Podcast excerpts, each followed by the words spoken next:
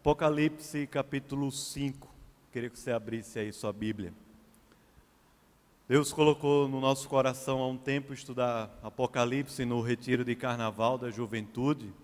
Esse tema foi bem divulgado aí, o retorno do rei. E a gente está fazendo aqui uma prévia do retiro de carnaval da juventude, estudando Apocalipse capítulos 4 a 7. Né? Semana passada nós vimos o capítulo 4, hoje o capítulo 5, e na semana que vem, se Deus permitir, os dois capítulos que são pequenos, capítulos 6 e 7. Hoje pela manhã o pastor Sávio pregou no capítulo 18, uma bênção aqui. Eu vou pregar lá no retiro também, no capítulo 18, então já fiz todas as anotações do sermão. E você não estava aqui pela manhã, assiste na internet, no YouTube, é, nos podcasts aí que tem da igreja, para você ser abençoado também. Apocalipse capítulo 5. Vamos ler, a gente vai ler aqui versículos de 1 a 14. Queria pedir para a gente ler de forma alternada, tá bom? Vou ler aqui os ímpares e vocês vão ler os pares. Vi na mão direita daquele que estava sentado no trono, um livro escrito por dentro e por fora, de todo selado com sete selos.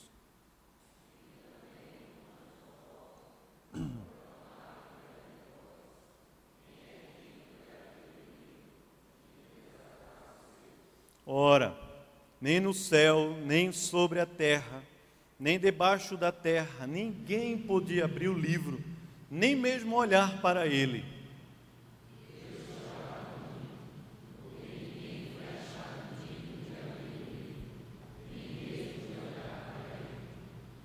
Todavia, um dos anciãos me disse: Não chores, eis que o leão da tribo de Judá, a raiz de Davi, venceu para abrir o livro e os seus sete selos.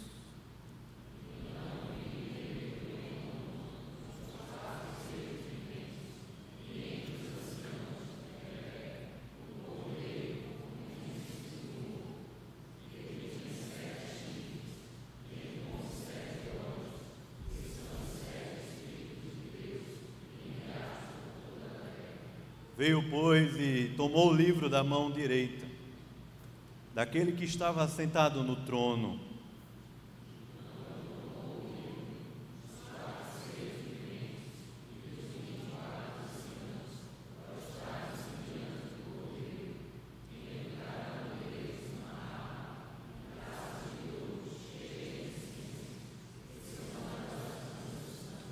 E entoavam um novo cântico, dizendo: Digno és de tomar o livro e de abrir-lhe os selos, porque foste morto, e com teu sangue compraste para Deus os que procedem de toda tribo, língua, povo e nação.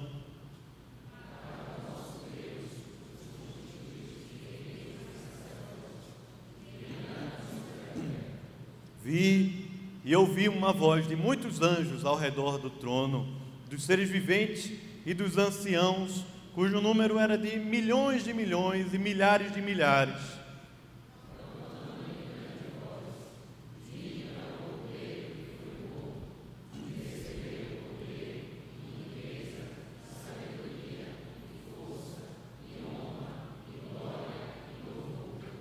Então ouvi que toda criatura que há no céu e sobre a terra, debaixo da terra e sobre o mar, e tudo o que neles há estava dizendo àquele que está sentado no trono e ao Cordeiro seja o louvor e a honra e a glória e o domínio pelos séculos dos séculos.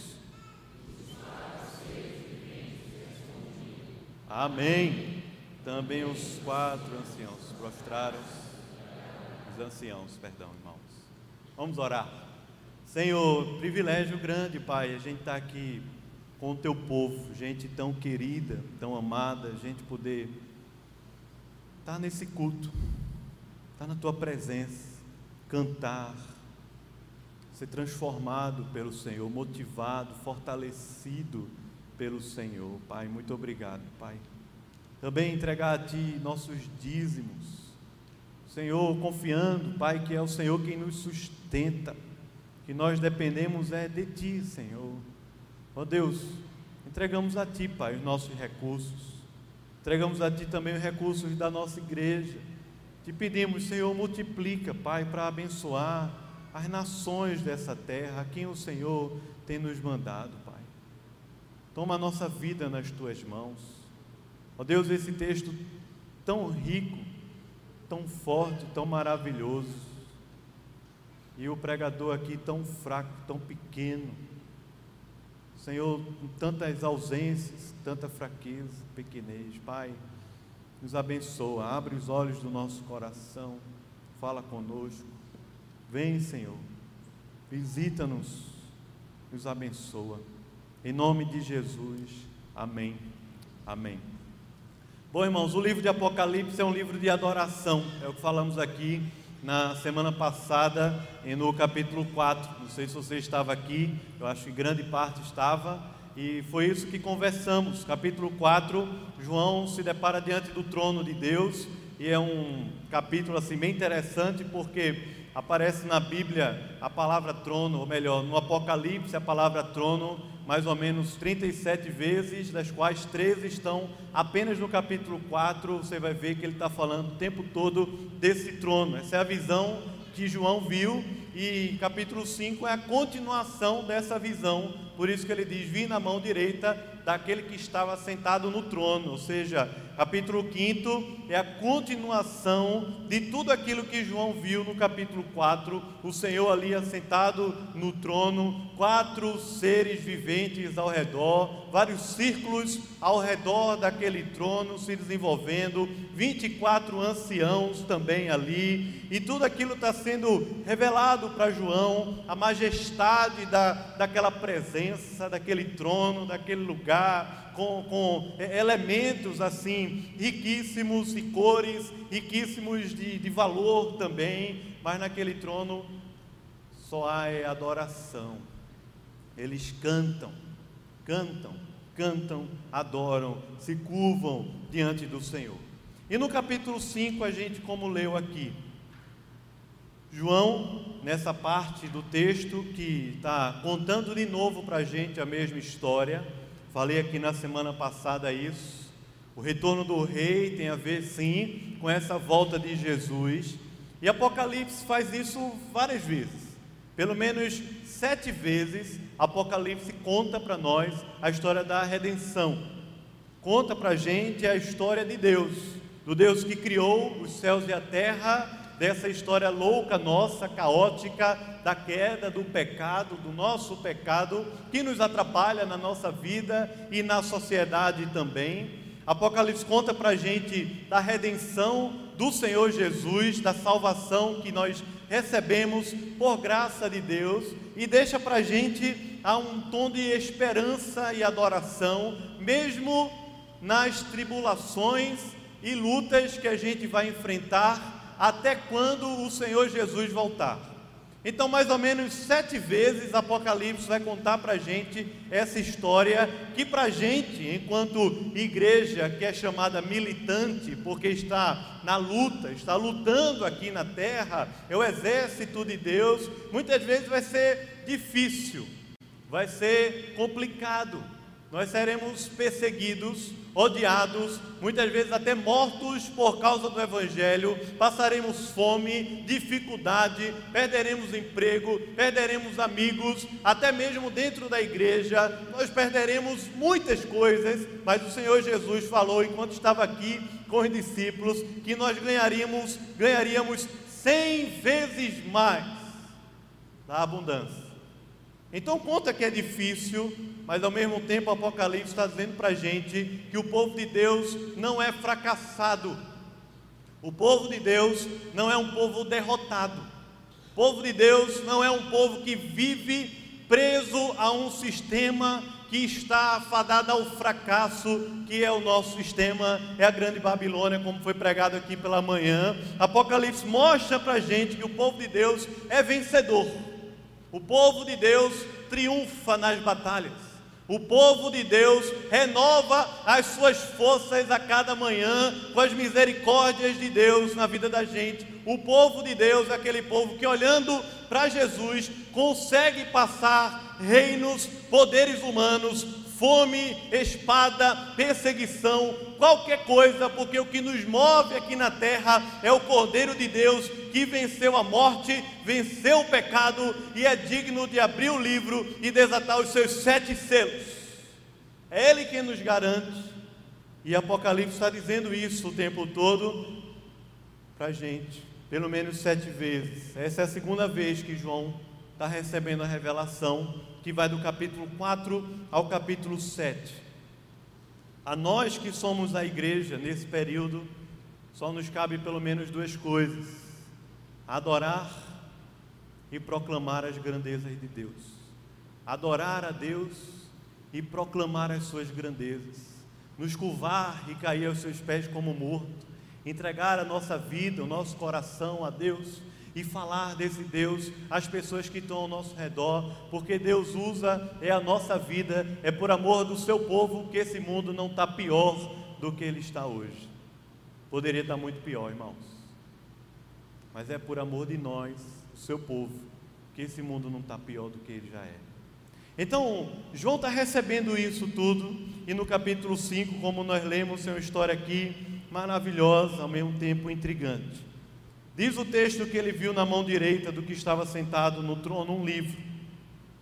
O livro estava todo escrito por dentro e por fora.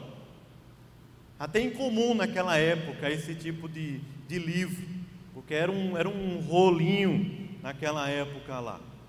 E ele estava assim, todo escrito, por dentro e por fora.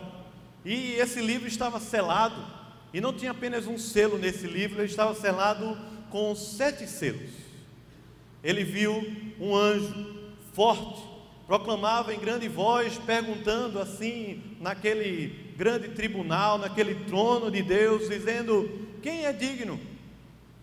Quem é digno de tomar o livro? Quem é digno de abrir os seus sete selos?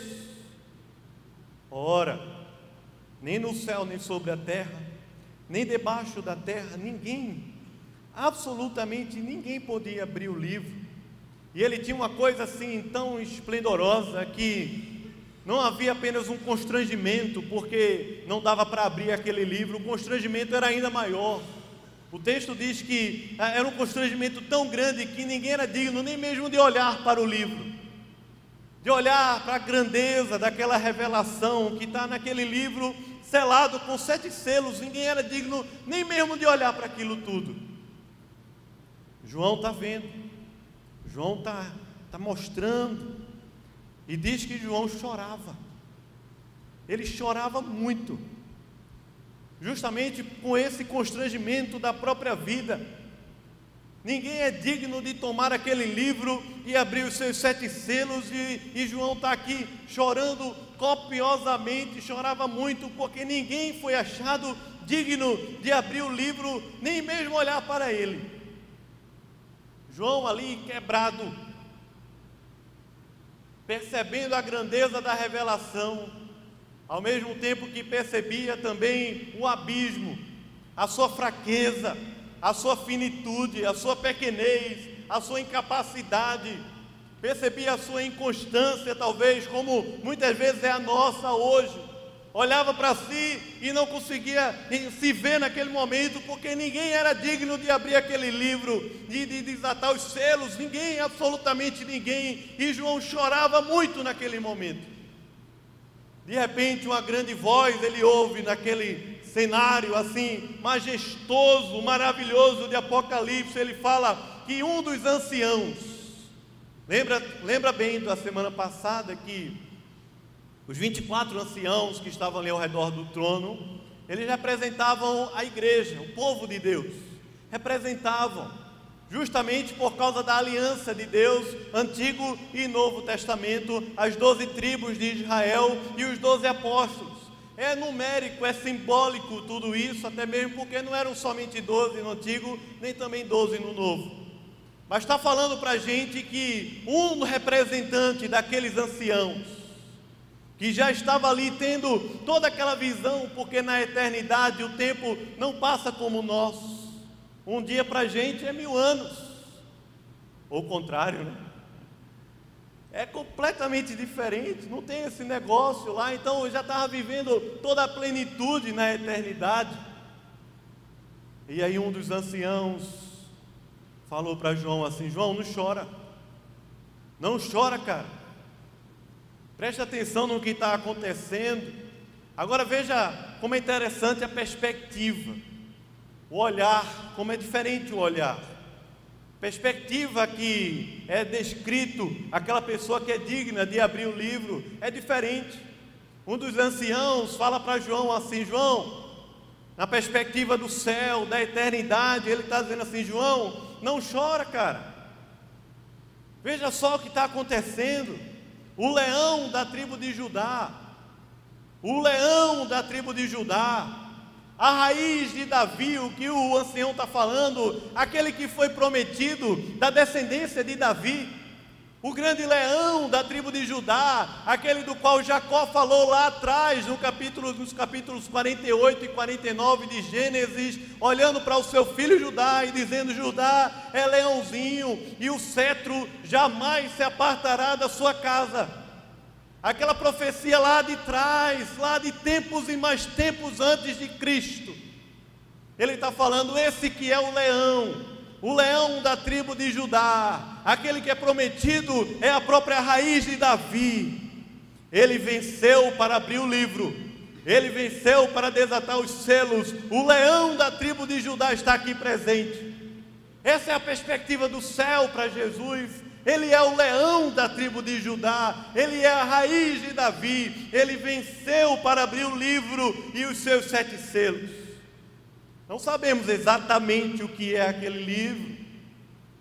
Talvez o livro da vida, que consta lá com o nome de todos aqueles que foram amados e conhecidos por Deus antes da criação dos céus e da terra. Mas talvez ainda maior do que isso, tá? É a história da humanidade inteira. É a nossa história, é a história do mundo, é a história desse universo criado por Deus que tem um foco, que tem um alvo, que tem um sentido, que, que tem uma finalidade, que é adorar a Deus. Esse universo, esse cosmos que foi criado por Deus lá, lá no passado e que tem um sentido, tem um propósito até a consumação dos séculos, nós não estamos aqui perdidos. Nenhum dia vai passar nenhum cabelo da nossa cabeça vai cair sem a permissão do Senhor. Todos os nossos dias estão contados. Todos os propósitos de Deus foram pré-estabelecidos para a nossa vida, e está tudo escrito nesse livro. É a nossa história, é a história da humanidade, é a história de Deus, é a história do mundo que não está entregue aos homens, aos sistemas, não está entregue a esse mundo caótico que nós vivemos, mas é a história desse cosmos que foi criado por Deus e que continua nas mãos de Deus, de maneira que ele não consegue, não consegue, não há condição nenhuma de Deus perder o controle da história, o controle da nossa vida. O leão está lá, e o leão é digno de abrir o livro e desatar os seus selos. De repente, João agora ele está vendo. Perspectiva é diferente. O, os anciãos lá dizendo, ele é o leão, mas agora João está vendo. E a visão que João tem de tudo aquilo que está acontecendo é que o cordeiro, ele viu entre os anciãos um cordeiro como tendo sido morto.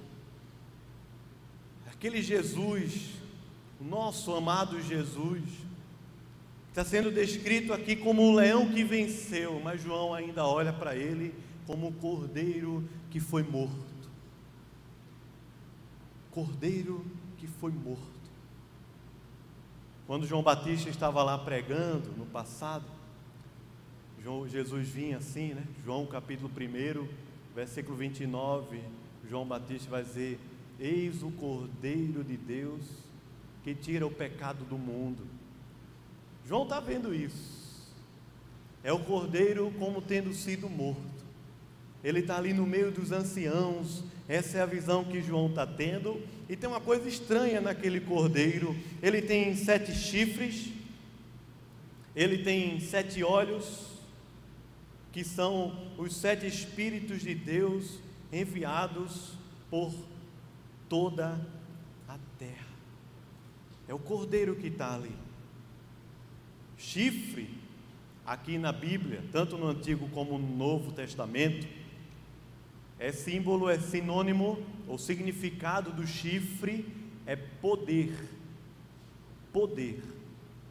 Quando está falando aqui que ele tem sete chifres, é porque aquele cordeiro, como tendo sido morto, ele tem todo o poder, todo o poder está em suas mãos, ele tem os sete chifres, ele tem sete olhos, que são os sete espíritos, que como está sendo falado aqui para a gente, que está, estão enviados por toda a terra.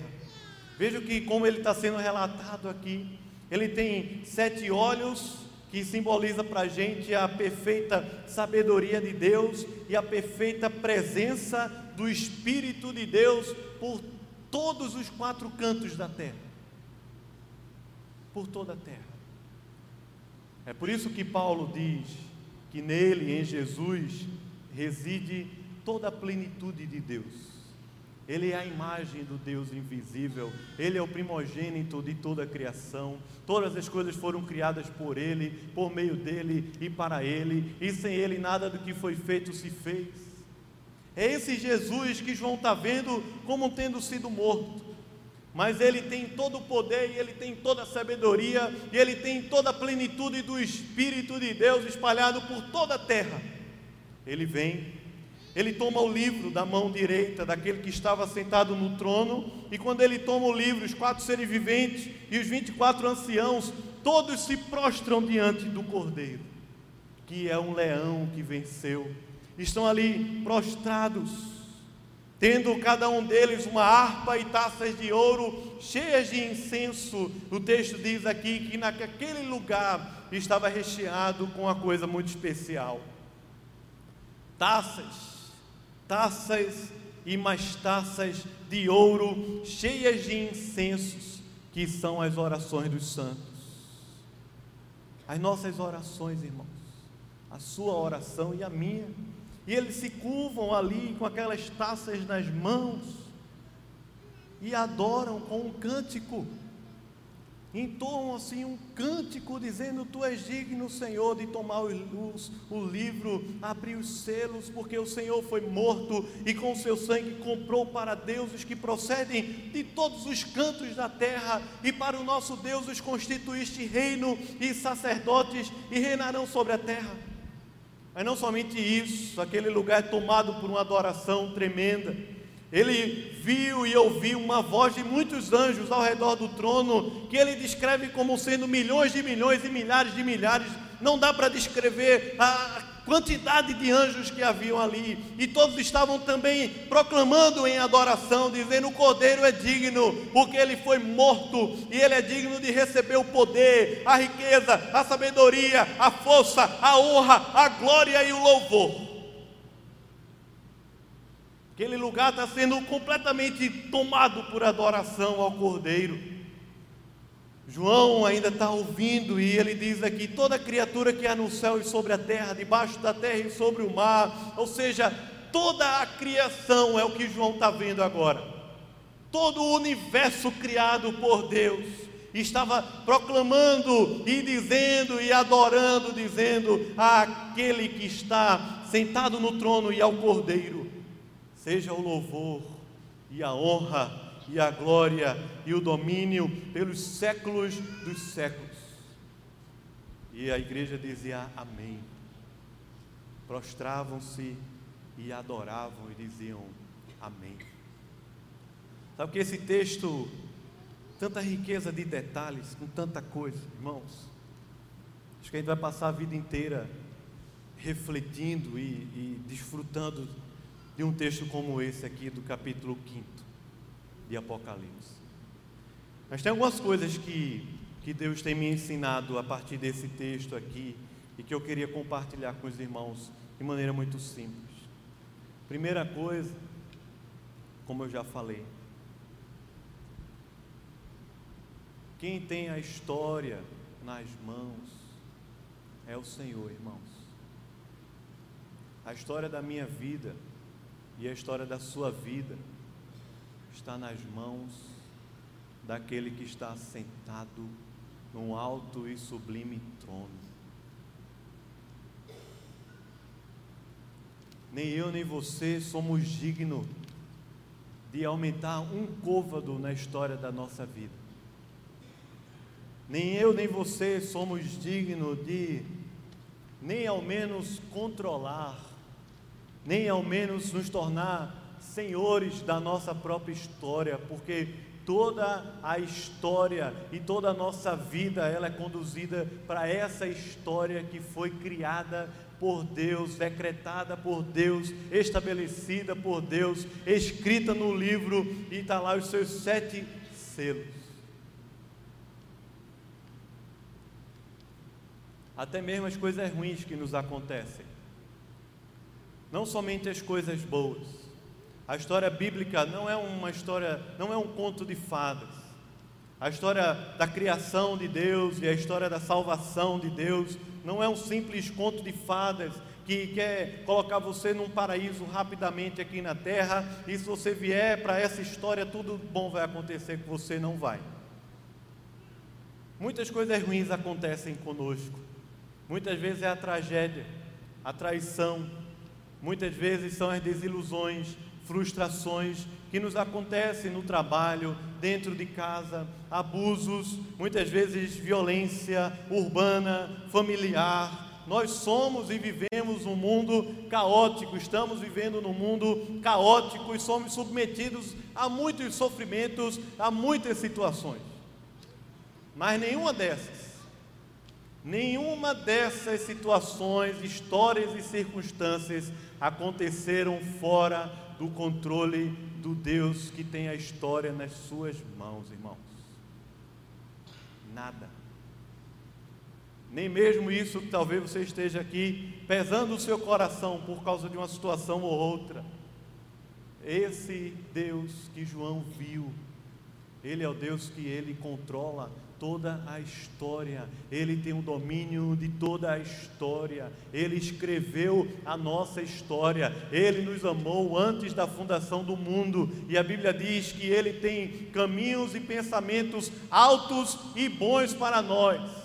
Muito maiores e muito melhores do que os nossos próprios caminhos e do que os nossos próprios pensamentos. Esse é o Deus que está sentado no trono. O trono não está vazio, ele está lá sentado no trono e ele tem na sua mão direita a história da nossa vida, a história da minha vida e da sua vida, irmão.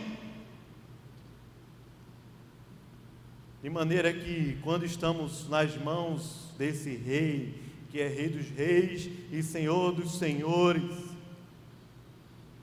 Não tem ninguém que vai conseguir nos tirar dele. Nada pode nos arrebatar das mãos do Senhor dos Senhores, do Rei dos Reis.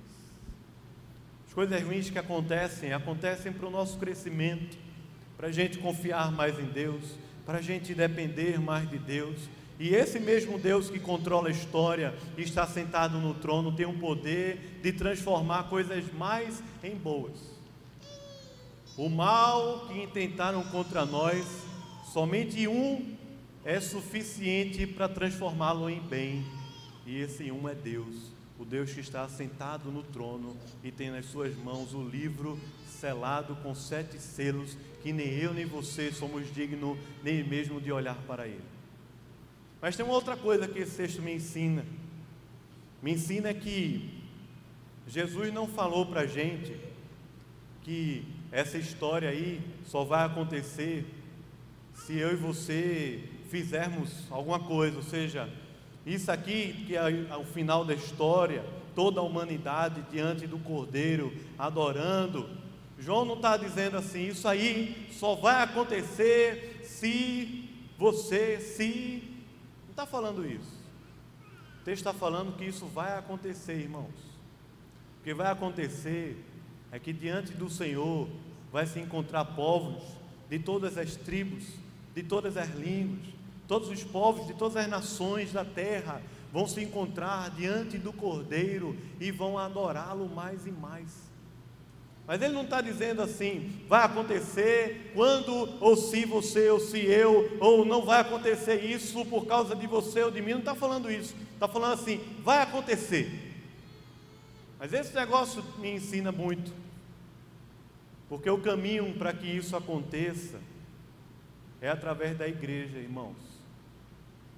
Deus resolveu escolher o seu povo, os santos, os crentes, os cristãos, os membros dessa igreja, como você quiser chamar, evangélico, protestante, Deus resolveu chamar e comissionar a todos aqueles que são lavados e remidos pelo sangue de Jesus, para ter o privilégio de fazer parte dessa obra.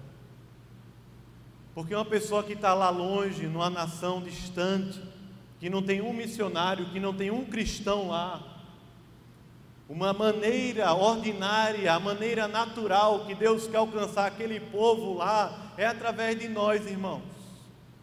Talvez é através da sua vida que Deus queira levar para um lugar bem longe, onde não tem nenhum cristão, não tem nada do Evangelho, e ali possa nascer uma igreja adoradora do Senhor. Mas deixa eu falar mais. Se Deus não está chamando a gente para ir lá longe, naquele lugar que o idioma é diferente, que a cultura é diferente, que a vida é diferente, Deus está chamando a gente para viver aqui nessa terra, não conforme a história dos homens, mas conforme a história de Deus. Deus está chamando a gente a viver aqui nessa cidade louca, não conforme a cidade dos homens, mas conforme a cidade de Deus. Deus está chamando a gente para se relacionar com essa sociedade que nós vivemos, é verdade, mas não como os homens se relacionam, não como os ímpios se relacionam, mas nos relacionar com essa sociedade para que a glória de Deus brilhe ao nosso redor. E nós só fazemos isso, irmãos, à medida que adoramos ao Cordeiro de Deus, mas também abrimos a nossa boca e falamos de Jesus para as pessoas poderem conhecer o grande amor do Senhor e se renderem a Deus. Eu pergunto para você, se Deus está dizendo para a gente, porque eu pergunto para mim também, se Deus está dizendo para a gente assim, esse projeto já é sucesso na certa, é sucesso. Não é furada, não, é sucesso, meu irmão. Já está garantido a história. É um projeto que já é nota 10. Nota 10 esse projeto, já está aprovado na eternidade, já está tudo certo, já tem financiamento, já tem tudo. Esse projeto aqui é top demais. Tudo certo esse negócio. Mas eu e você vivemos esse projeto de Deus como se ele tivesse faltando alguma coisa, como se, como se é, fosse dar errado. Vivemos esse, vivemos aqui na terra, aqui na história, como se a história fosse dar errado, como que as coisas ao nosso redor fossem dominar tudo e Deus perdeu o controle da história. Nos relacionamos com os ímpios não para salvá-los, não para abençoá-los, mas apenas para ganhar dinheiro, para ganhar um diploma, para qualquer coisa. Alguns até cristãos estão perdendo a bênção de ter um relacionamento e de construir uma família com gente que é povo de Deus e até fazendo isso até com o mundo, com os ímpios. Só que o projeto é garantido, irmãos vai estar tá lá, todos aqueles que estavam inscritos no livro da vida vão estar tá lá naquele grande dia. Mas Deus quer usar a gente, irmão. Quem Deus quer usar para salvar as pessoas ao nosso redor é a gente. Daí que nesse projeto de Deus, que já está tudo certo, mas Deus resolve usar a gente. É aí que mora o privilégio, é aí que mora a bênção. Porque você está num projeto que Deus está dizendo assim: vai dar tudo certo. Abre a boca e evangeliza, porque vai dar tudo certo. Fala de Jesus, chama, chama a gente para conhecer a Deus, chama as pessoas ao seu redor para o Evangelho, chama elas para olhar para Jesus, porque vai dar tudo certo. Quem está aqui escrito nesse livro, vai de alguma maneira, os seus olhos vão se abrir, seus ouvidos vão se abrir, seu coração vai ser quebrantado e ele vai se render diante do Cordeiro. É um privilégio, irmãos, evangelizar. É um privilégio. É um privilégio falar para um não cristão que Jesus o ama, que Jesus tem um plano na vida dele, que Jesus tem um propósito na vida dele e que a história não é a história do dinheiro, não é a história, história do título, não é a história do trabalho, não é a história do casamento, não é a história do carnaval, a história é a história de Deus. A história é a história de Deus que eu e você vivemos. Amém, irmão? Ou não? Você vive ou não? É a história que Deus está desenvolvendo na história dos homens, mas é a história de Deus. É a história da eternidade que tocou a terra, mas é a história de Deus. É uma bênção evangelizar, falar de Jesus, chamar, sair nas ruas, chamar a gente para conhecer a Deus, convidar para um culto, convidar para a igreja, convidar para um culto jovem, para o culto das mulheres, para a reunião dos homens, para um pequeno grupo. Convidar. Mas não é somente convidar, não, você sabe. Está dizendo para a gente já está tudo certo. Interessante porque faz parte do cântico aqui. Isso é uma terceira coisa que eu estava meditando durante a semana. Faz parte do canto. Veja aí, por favor, o versículo 10. Veja o que ele diz nesse cântico que foi entoado pelos quatro seres viventes e os 24 anciãos. Eles têm um cântico e eles estão dizendo assim no cântico: e para o nosso Deus, o que, irmãos? Para o nosso Deus, o que? Versículo 10. Os, vou ler essa palavra, né? Difícil. Constituíste, o que, irmãos? Eu não ouvi ainda, eu não ouvi ainda. Eu, o que, irmãos?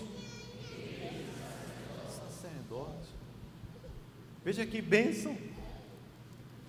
Esse cântico está dizendo para Deus que Ele constituiu aqui na terra reino e sacerdotes, irmãos somos nós. Você é rei, se você é homem, você é um rei aqui na terra. Se você é rainha, você é mulher, você é uma rainha. Já pensou? Viver como um rei, uma rainha? Já pensou?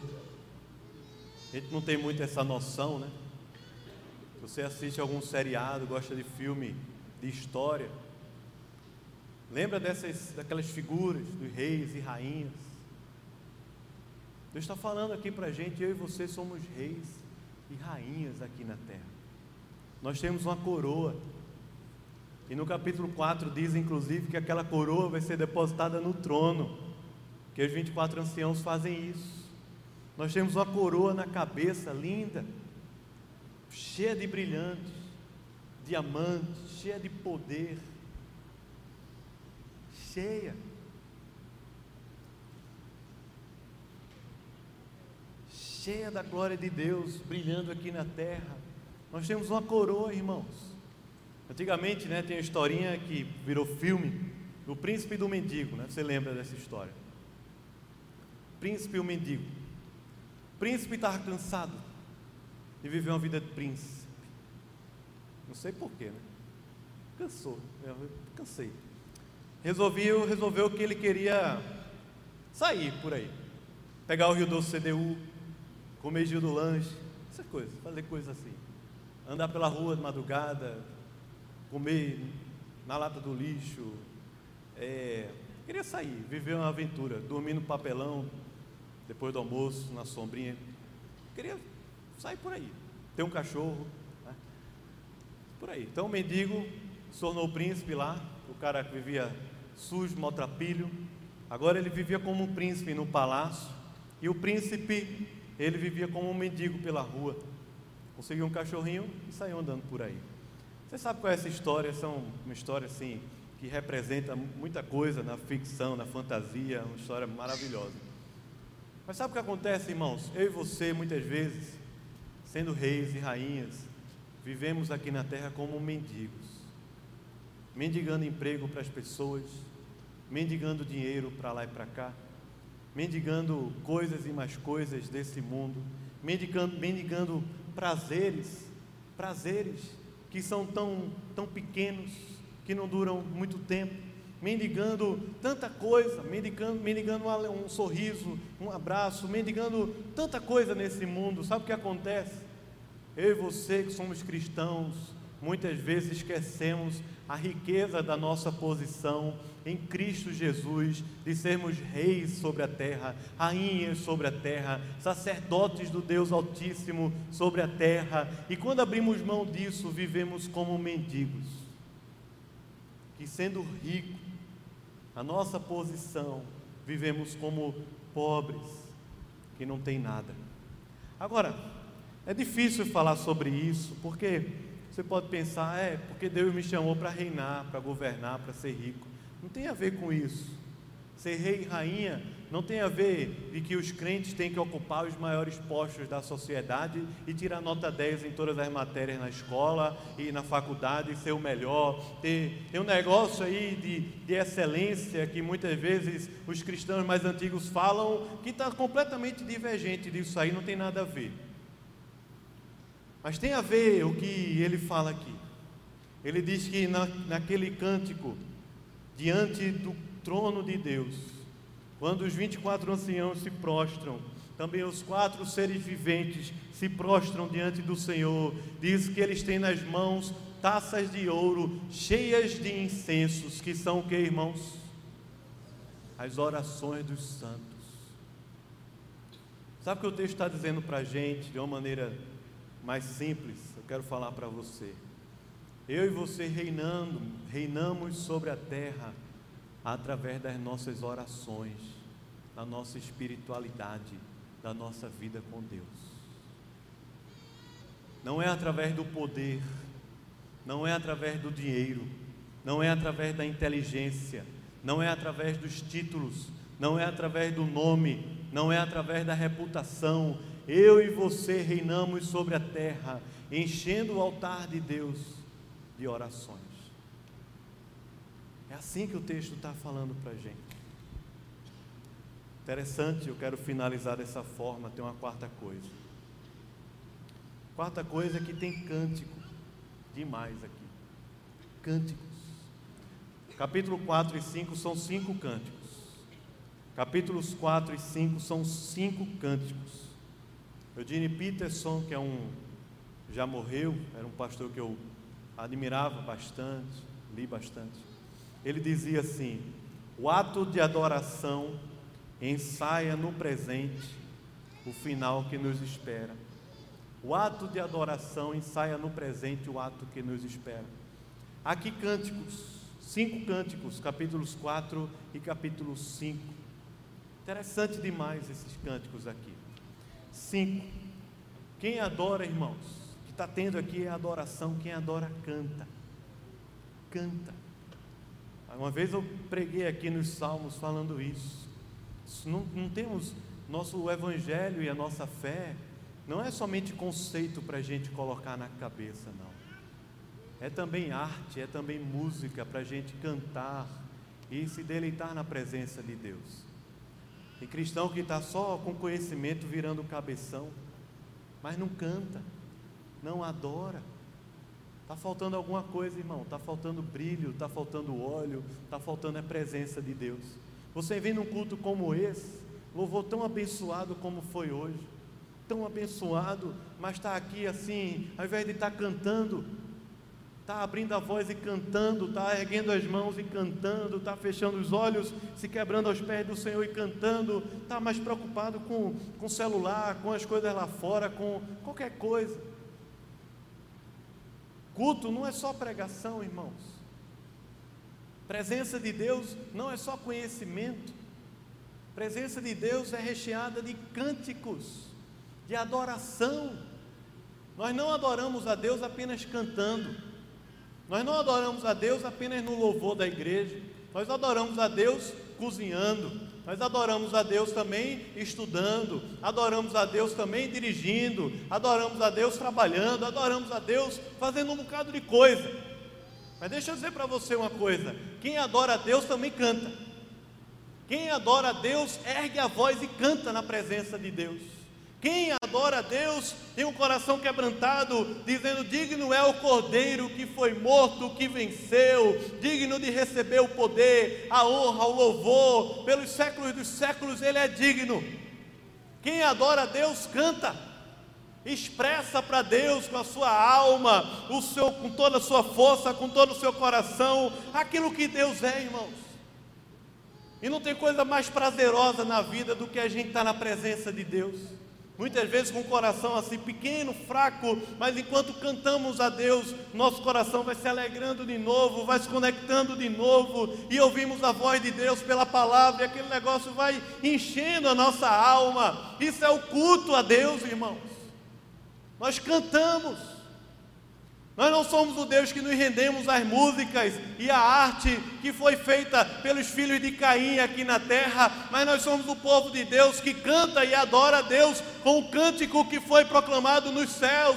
Digno é o Cordeiro de receber o poder, a honra e o louvor pelos séculos dos séculos. Quem adora a Deus canta, irmãos. Ergue a voz e canta, e adora, e gosta. Gosta. Não é obrigatório não, mas gosta. Está num pequeno grupo, gosta de cantar, está numa boa conversa, gosta de uma boa devocional, de abrir a Bíblia, de adorar a Deus, está no carro, gosta de poder cantar e adorar a Deus. Quem adora, canta. Quem adora a Deus, canta. Veja os cânticos que são descritos aqui. Eu vou finalizar assim, eu queria que você lesse comigo. Primeiro cântico está no capítulo 4. Primeiro cântico adora a essência de Deus. Primeiro cântico está no capítulo 4. Queria que você lesse aí versículo 8. Capítulo 4, versículo 8. Apenas o cântico, ele diz assim: que os quatro seres viventes, cada um deles tinham seis asas, cheios de olhos ao redor e por dentro, não tem descanso, nem de dia nem de noite, eles não se cansam de cantar, proclamar na presença de Deus. O primeiro cântico, o que é que diz?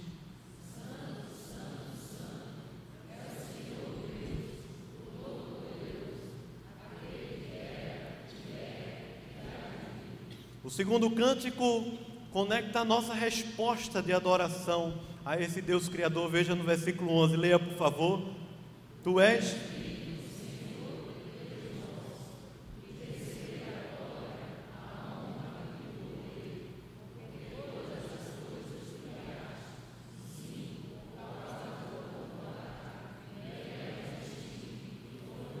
Amém, aleluia. Exalta o Deus Criador. Terceiro cântico se refere ao Cordeiro. Terceiro cântico a liga o louvor e a adoração à redenção de Deus, ao Deus que enviou o seu Filho para nos salvar. Veja capítulo 5, versículo 9 e 10. É o terceiro cântico dessa parte. O que é que diz? Leia, cante, cante, leia cantando aí, com alegria. O que é que ele diz?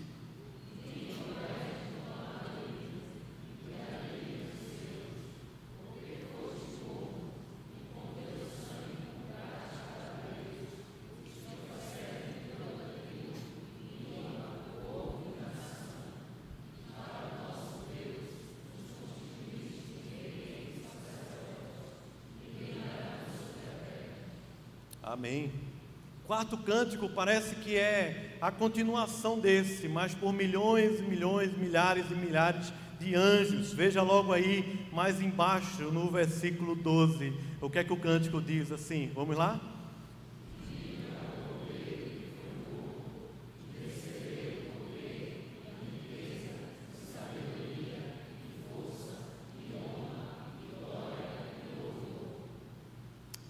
Quinto cântico parece que repete essa bênção, honra e une a criação com a redenção.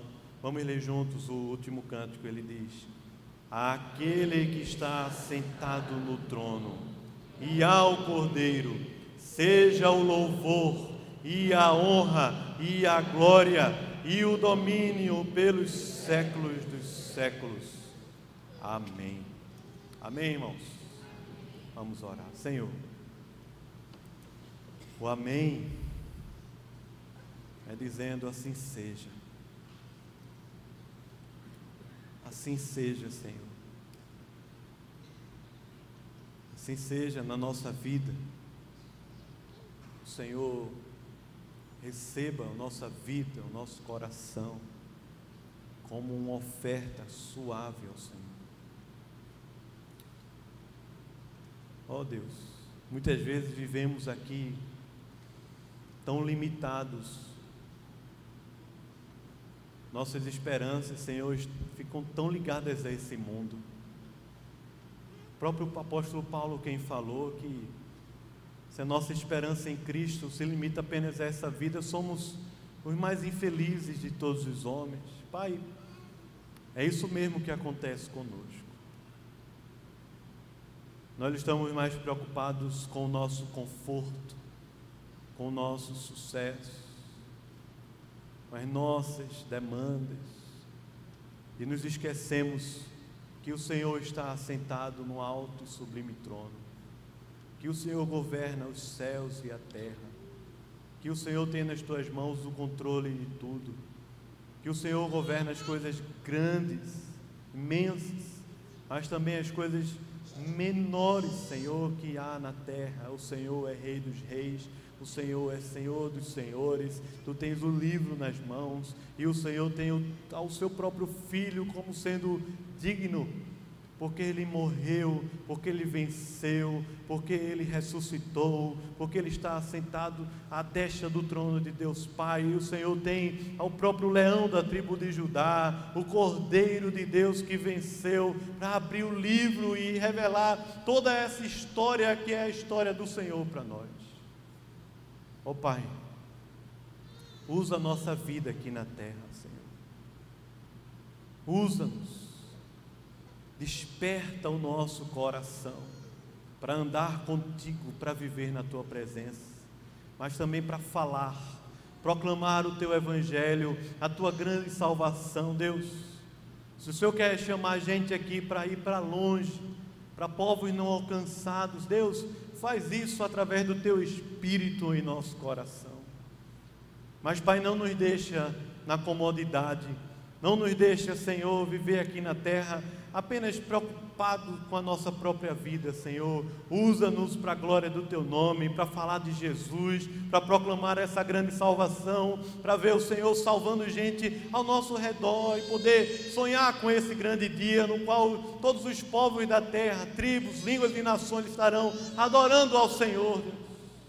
Oh, nos ajuda, Pai, a tomar posse dessa bênção de sermos reis e rainhas, de vivermos uma vida aqui na terra triunfante e poderosa, apresentando diante de Ti as nossas orações, o nosso coração. Não olhando para os poderes humanos, mas confiando no Senhor que é o Todo-Poderoso, Pai. E por último, eu quero te pedir, ó Pai, abre a nossa boca, Senhor livra-nos das durezas do nosso próprio coração, para a gente poder te adorar, Senhor, cantar, exaltar o Senhor e nos perder, Senhor. Faz a gente não se perder mesmo na grandeza do Senhor, a grandeza da tua presença, onde há delícias perpétuas, eternas delícias na tua presença, Senhor plenitude de alegria na tua presença. Pai, faz isso, enche o nosso coração. Em nome de Jesus, amém. Amém. Vamos